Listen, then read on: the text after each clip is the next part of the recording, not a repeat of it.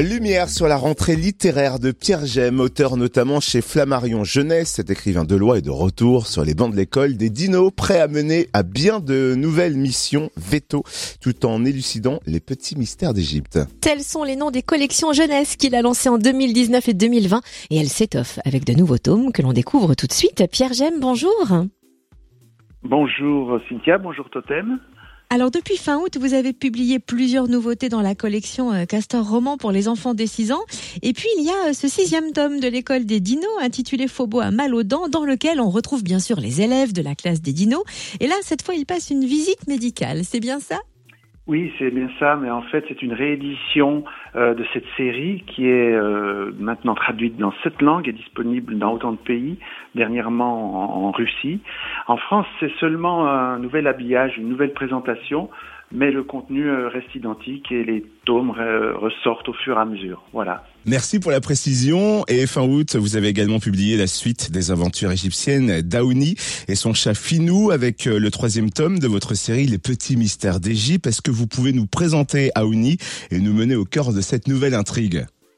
Alors pour ceux qui connaissent euh, déjà la, la série, on retrouve Aouni qui est fille de magicienne égyptienne, euh, qui continue en fait son voyage sur le Nil avec son chat Finou. Et cette fois-ci, elle fait escale à Thèbes, qu'on appelle aujourd'hui euh, Luxor, et elle en profite euh, pour visiter les temples de Karnak. C'était pour moi l'occasion de faire découvrir aux enfants à travers cette cette petite fiction ce site, ces édifices et, et leur histoire. Donc elle se rend également dans une carrière parce qu'elle voit un nuage au loin de poussière qui l'intrigue et elle découvre un endroit où on extrait des obélisques. Et euh, ben, tout irait pour le mieux s'il n'y avait pas un, autre nuage vert cette fois-ci, un fléau qui menace euh, le chantier et les cultures environnantes. Mais comme on sait, euh, Aouni a hérité des pouvoirs de sa mère, donc tout va se terminer bien, évidemment, et joyeusement. Et puis, il y a aussi le dernier né de la série Mission Veto, qui est paru le 15 septembre dernier. Donc là, c'est le huitième tome, et on retrouve les frères et sœurs Inès et Lucas, qui partent une fois de plus en vacances en Bretagne avec leurs parents vétérinaires de métier. Et que vont-ils découvrir?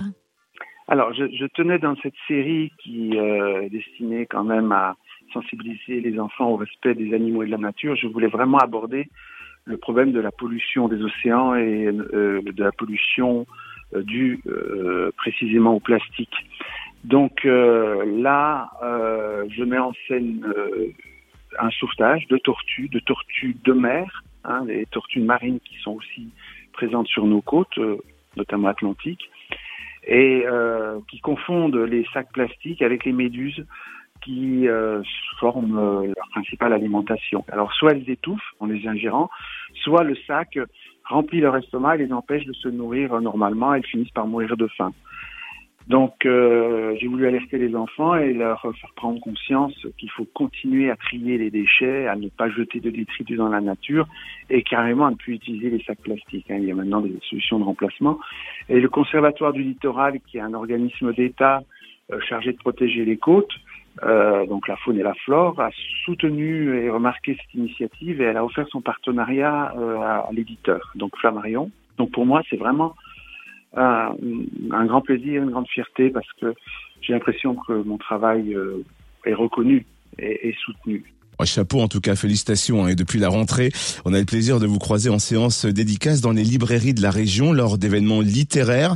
Est-ce qu'on pourra vous rencontrer prochainement? Oui, je dédicacerai mes ouvrages à la FNAC de Dole le samedi 6 novembre après-midi et à la librairie Passerelle le samedi 4 décembre toute la journée. Au plaisir de vous retrouver. On peut suivre votre actualité sur votre site livre-pierre-gem.fr ou sur flammarionjeunesse.fr également. Merci Pierre Gem d'avoir été avec nous. Merci Cynthia, merci Totem. À bientôt.